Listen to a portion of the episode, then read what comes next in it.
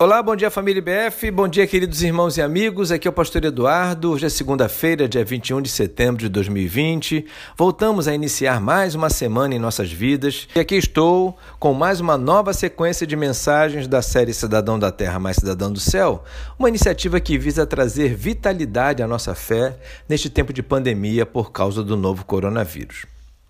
Nesta semana vou basear minhas reflexões no episódio que aconteceu com Jesus e seus discípulos num barco quando estavam atravessando o mar da Galileia.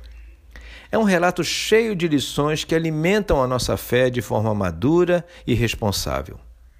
De todo acontecimento, vou ler apenas os versículos 39, 40 e 41 do Evangelho de Marcos, capítulo 4. Diz assim o texto: ele se levantou, repreendeu o vento e disse ao mar: Aquiete-se, acalme-se. O vento se aquietou e fez-se completa bonança. Então perguntou aos seus discípulos: Por que vocês estão com tanto medo? Ainda não têm fé? Eles estavam apavorados e perguntavam uns aos outros: Quem é este que até o vento e o mar lhe obedecem? Uma das grandes lições que temos nesta ocorrência se dá quando constatamos que o barco onde Jesus estava havia sofrido uma forte tempestade naquele mar.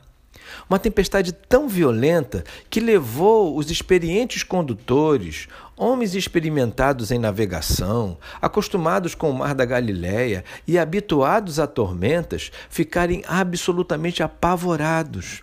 Como é que pode isso? Onde Jesus está, tempestade nenhuma pode perturbar. Lê do engano. Mesmo com Jesus no barco, o temporal veio e balançou demais aquela embarcação.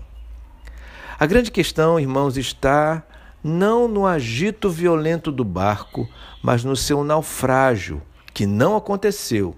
E isso sim, porque Jesus estava no barco. É isso mesmo.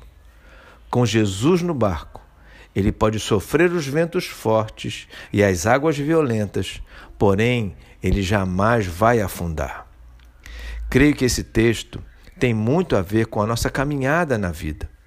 O fato de termos Jesus no coração, de termos nossa fé bem viva, não significa que estamos imunes às tempestades. Estaremos protegidos dos naufrágios.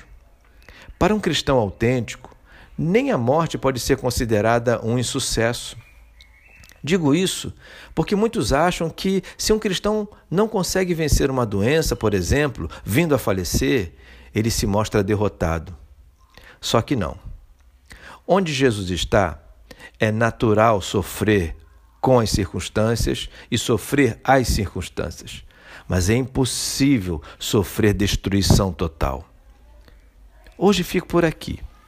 Feliz em ter Jesus no meu barco e mais feliz ainda em saber que ele não vai afundar, ainda que venha uma tempestade, ciente de que você compartilha desta mesma certeza e até amanhã, se Deus quiser.